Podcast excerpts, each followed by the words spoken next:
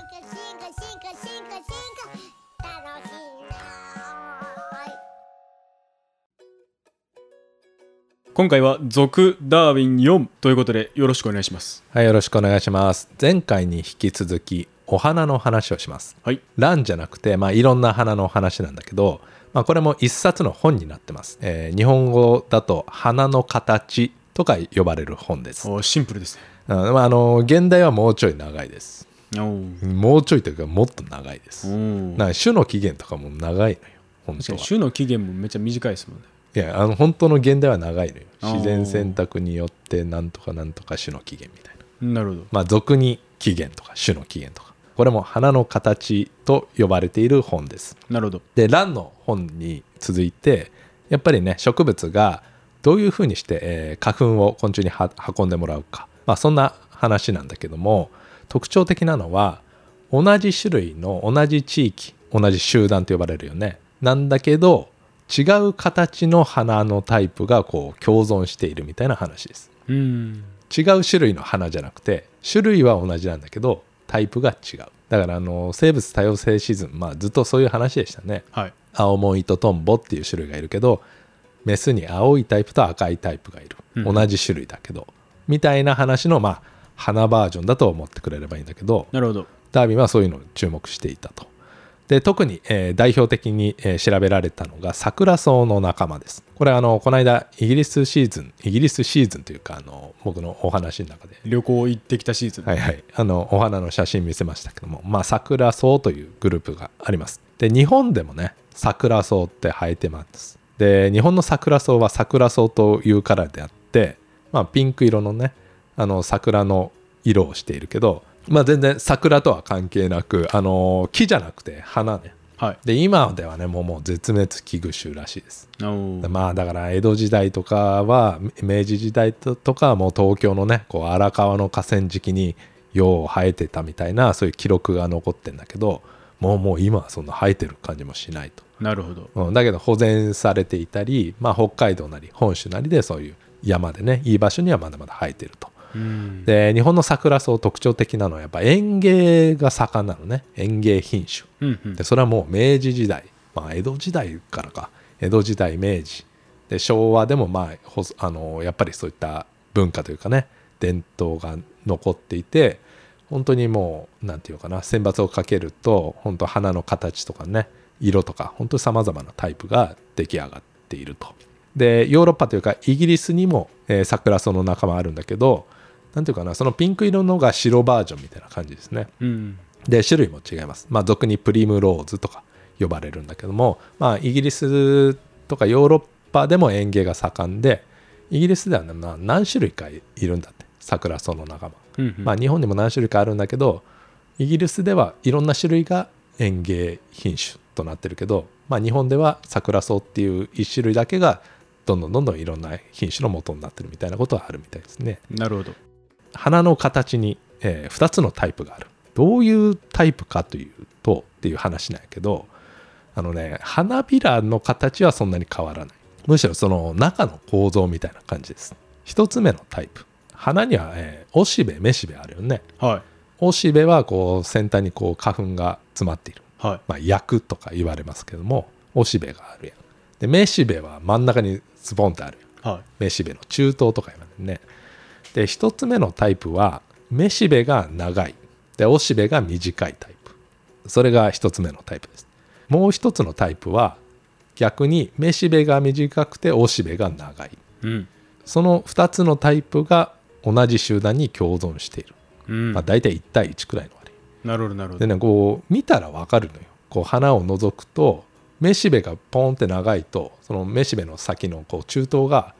こう外に出て見えるやんうんうんでそうじゃないタイプはこうもっと奥に隠れてるみたいな感じで、まあ、外見からもわかるなるほどであとねいろんいろんなことが違くて花粉の量とか大きさもまあ違うらしいです、うん同じ種類でなんでこんなタイプがあるのかことになってるのか一つはねおしべの長さとめしべの長さがまあ違うじゃないどっちのタイプもはだからその自分の鼻の中で受粉は起こりにくそうな感じはしてるいおねーめしべの隣におしべがすぐ隣にあったらこうポンって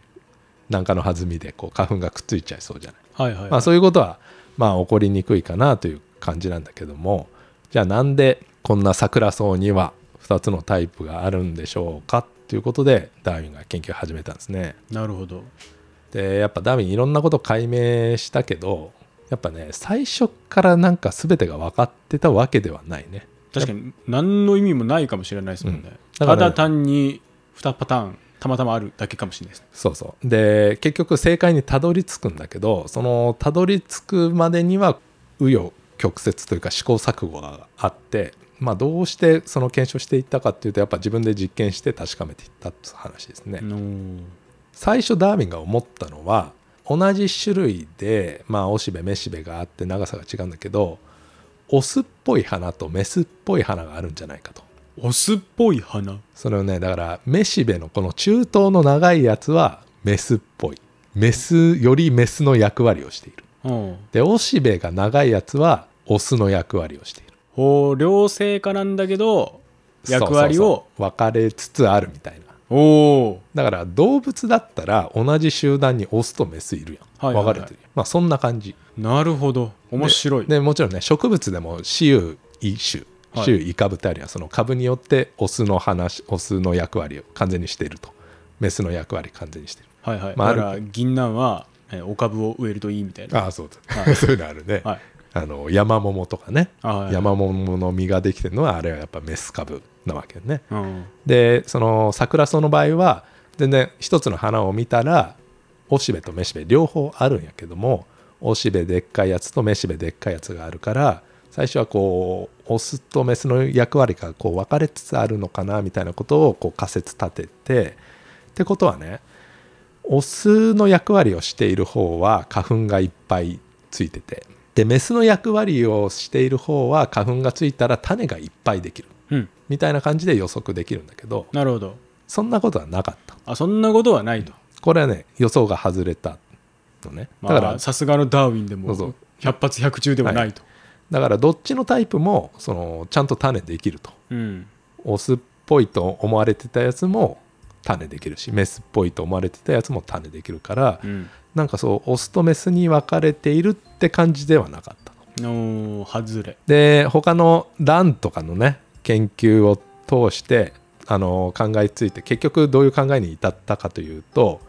まああの多花受粉みたいな話なんだけど多花受粉っていうのは自分の株からこう花粉が昆虫に運んでもらって別の花粉株に運んでもらうっていうことじゃないそういったことを自家受粉に対して多花受粉って呼ぶけど桜草のプリムローズとか呼ばれる桜草の仲間の花の形に関してはタイプが2つあるんだけどその別のタイプの花に花粉を運んでもらうための仕組みなんじゃないかなっていうことを考え出しましたね。ほ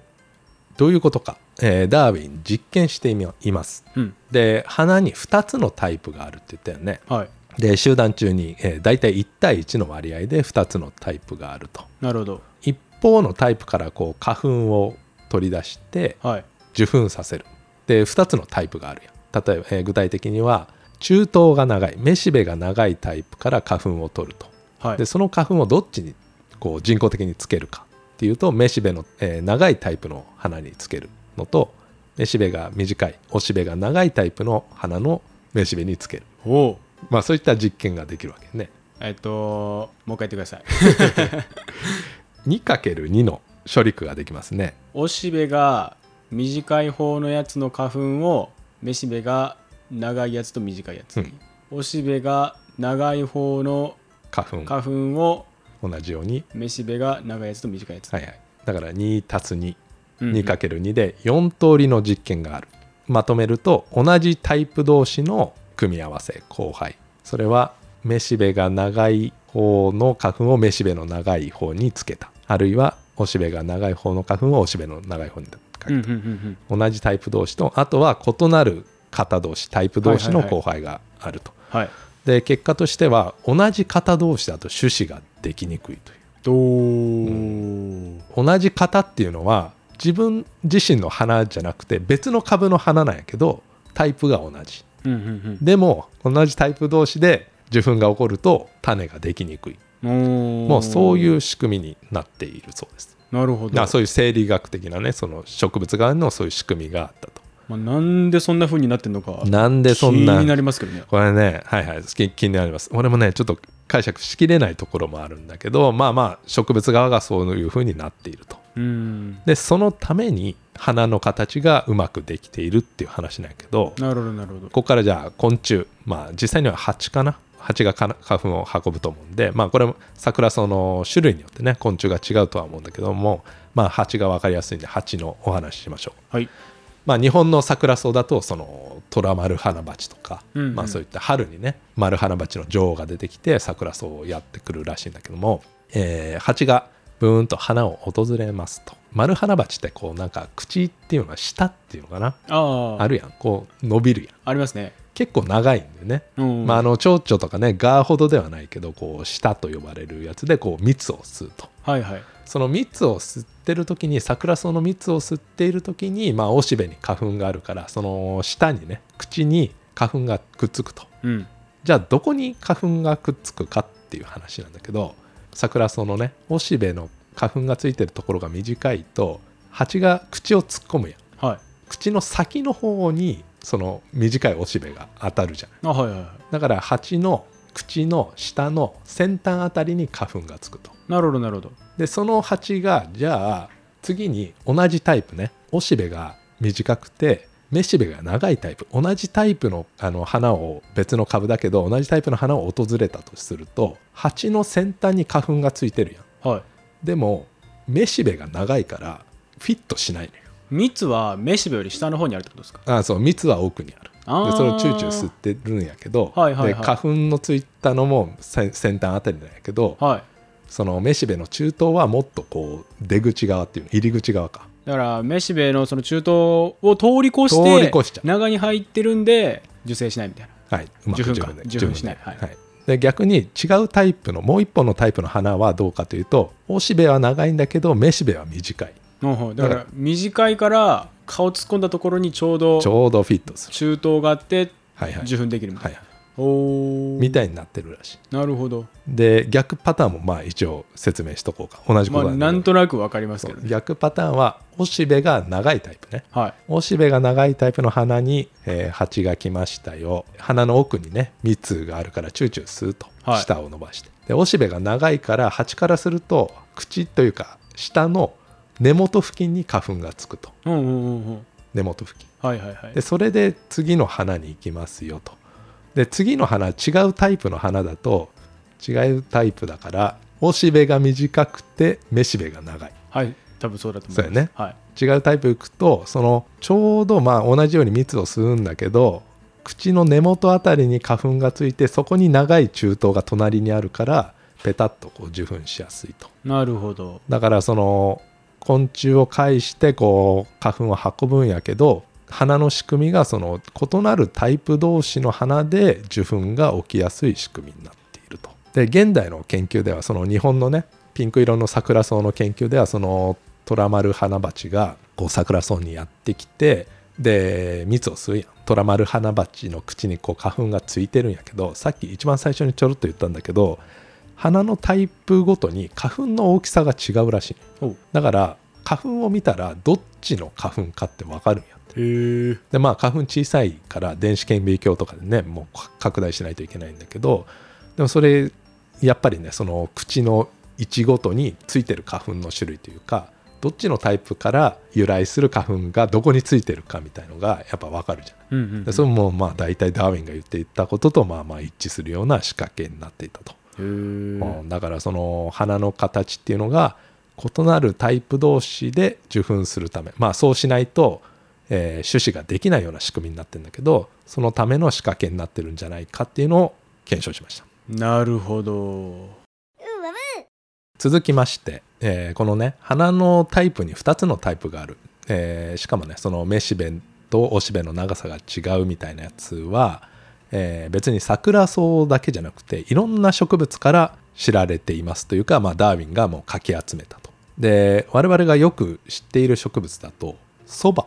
うん、まああのヨーロッパにあったかは分からへんけどね、まあ、当時からまあ栽培されていたと。そばもねそういう花のタイプが違うらしいですよへえであとこう公園とかで黄色い花咲いてる蓮魚まあそれもまあアジアの植物なのかなまあこれダーウィンというかまあそのイギリスの植物園とかが、まあ、当時ねアジアとかまあ日本を含む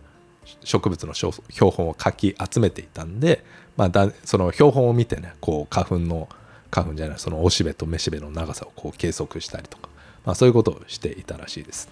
でダーウィンのこの「花の形」という本にはさまざまなこう植物が出てくるんだけど14科、えー、科はファミリーねなんとか科、えー38属の植物が掲載されていて、うんその同じ集団の中に花の形の2つのタイプがあるっていうことを記載してますね。で現代ではもっとたくさんまあもうこれの倍くらいいろんな植物からこの花のめしべとおしべの長さのバリエーションが知られているということです。なるほどでその中でもねこの興味深いのがエゾミソハギという植物です。うんまあ、これも俺ちょっと見たことないんだけど、まあ、日本でも咲いている、えー植物これ何がすごいかというと2つじゃなくて3つタイプがあるおおめしべが長いのと真ん中ぐらいなのと短いやつみたいいやーそうやねなおでもじゃあおしべどうなるかって話やけどねおおしべもこう相対的にあれなんじゃないですそかうそうでね短いやつ真ん中のやつ長いやつみたいなおしべは1つの花に違う長さのおしべが2つあるだから、え3つタイプあってじゃあ1つ目はいめしべが長い場合はおしべが中くらいな長さと短い長さのやつうんがあるそれが1つ目のタイプはいでふつ2つ目のタイプはめしべの長さが中くらいはいおしべは長いのと短いおのその1つの花の中に違う長さのおしべがあるとうんうんうんで3つ目はめしべが短くておしべが中くらいのと長いやつおおでまあいずれにせよその同じ花の中ではめしべの長さとおしべの長さが一致していないとそれって結構くっきり分かれちゃってるもんなんですかまあくっきりなんでしょうねうんだからそのぼやっとした感じのやつはやっぱこれに当てはまらないみよねみたいな感じでちゃんと計測とかしているとうんじゃあなんでエゾミソハギという植物お花には3つのタイプがあるのか、えーこれ同じように桜草と同じように実験しましたと、うんうんえー桜草の場合2つのタイプの場合は 2×2 で4通りの実験がありましたねはい3つのタイプがあるとどうなるか 3×3 で9ってことです かややこしいよねうんちょっと違う 3×2 あのね 3×6 だね 6? 18通り、あそうなんですかえーめしべがは3つあるって言ったやんいはい3タイプじゃあ1つの、えー、めしべがじゃあ長いタイプだけに注目しましょう、はい1つ目のでめしべが、えー長いタイプがあるんだけどじゃあそこに、えー受粉してくるおしべ花粉は何タイプあるかというと自分と同じタイプの中におしべの長さが2つタイプあるのよあーなるほどわかりましたよとめしべの長さが3パターンあってそれぞれその3パターンに2つの高さのおしべがあるんで 2×3 でおしべの種類が6種類になってでその 6× めしべの高い真ん中短いを3でかけて18通りってことですそうか 3×6、はい、1618でうすーんなるほど ややこしいけどねまあややこしいんであでもえー徹底してる研究ですね、徹底してるじゃん、まあ、あの18通りあると思ってくれればいいです一つの種類の花なんだけどね3タイプあるとその花粉が同じタイプで受粉されるか異なるタイプで受粉されるかが18通り出てきちゃって18通りで実験してましたねマ ジかえぐいなこれはすごいいやー考えついてもやんないっすよ すごいなだから受粉すると種子ができたりできなかったりするんやけどもその正常にできた種の種子の数を数えた2万以上数えたらしいマジっす か2万これはね 自分でやったのか誰かに手伝ってもらったのかわからへんけどねいやーまあまあ自分でも数えてるんでしょうね、えぐいなはい、結果はクリアでこれも桜草と同じような結果になってますおう3タイプあるんやけど同じタイプ同士の花粉から、えー受粉すると種子ができにくいなるほど種がほとんどできないはいはいだけど異なるタイプ同士まあどっちでもいいんだろうねその3つタイプあるからある、えーめしべからするともう残りの 2, と2通りのタイプのいずれかから花粉がやってくるとちゃんと種子ができるとうんいう感じで、まあまあ複雑になるけど、まあ、シンプルにはその桜草みたいな2つのタイプの花と同じような結果になっているという話ですね。おーこの今短くまとめられた文章を話すために18通り2万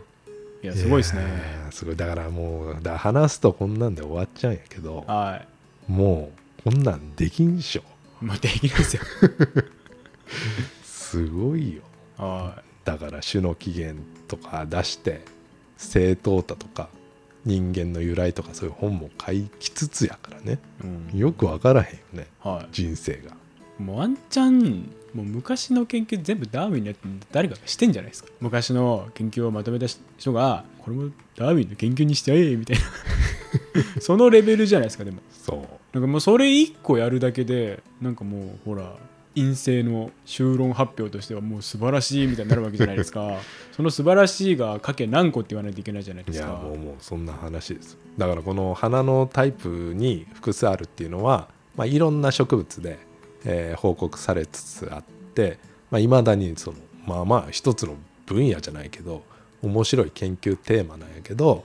その異なるタイプ同士で受粉が起こるための仕組みだって言ったのが、まあ、ダーウィン初めてです。こなるほどの花の形っていう本にまとめられたと。ただねこうダーウィンの仕事の中でもやっぱりこうクリアに結果が出たうんうん実験の一つなんで、まあ、最後ね年老いてからの自伝の中ではこの花のタイプの研究に関してその自分の研究人生の中で花の多形の意味をと解き明かしたことほど大きな喜びを感じたことはないと。まだ2万です からね